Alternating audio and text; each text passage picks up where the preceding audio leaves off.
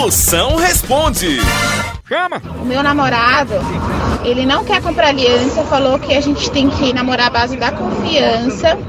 Só que no meu emprego os caras ficam dando em cima de mim, o que que eu faço? Sara de Guarulhos. Malandro é o pato, que já nasce com os dedos colados pra não usar aliança, viu? Mas já que seu namorado não quer comprar aliança pra você, fale pra esse derrota dar aliança pros seus amigos de trabalho, pelo menos eles ficam comprometidos. E você não, não é não?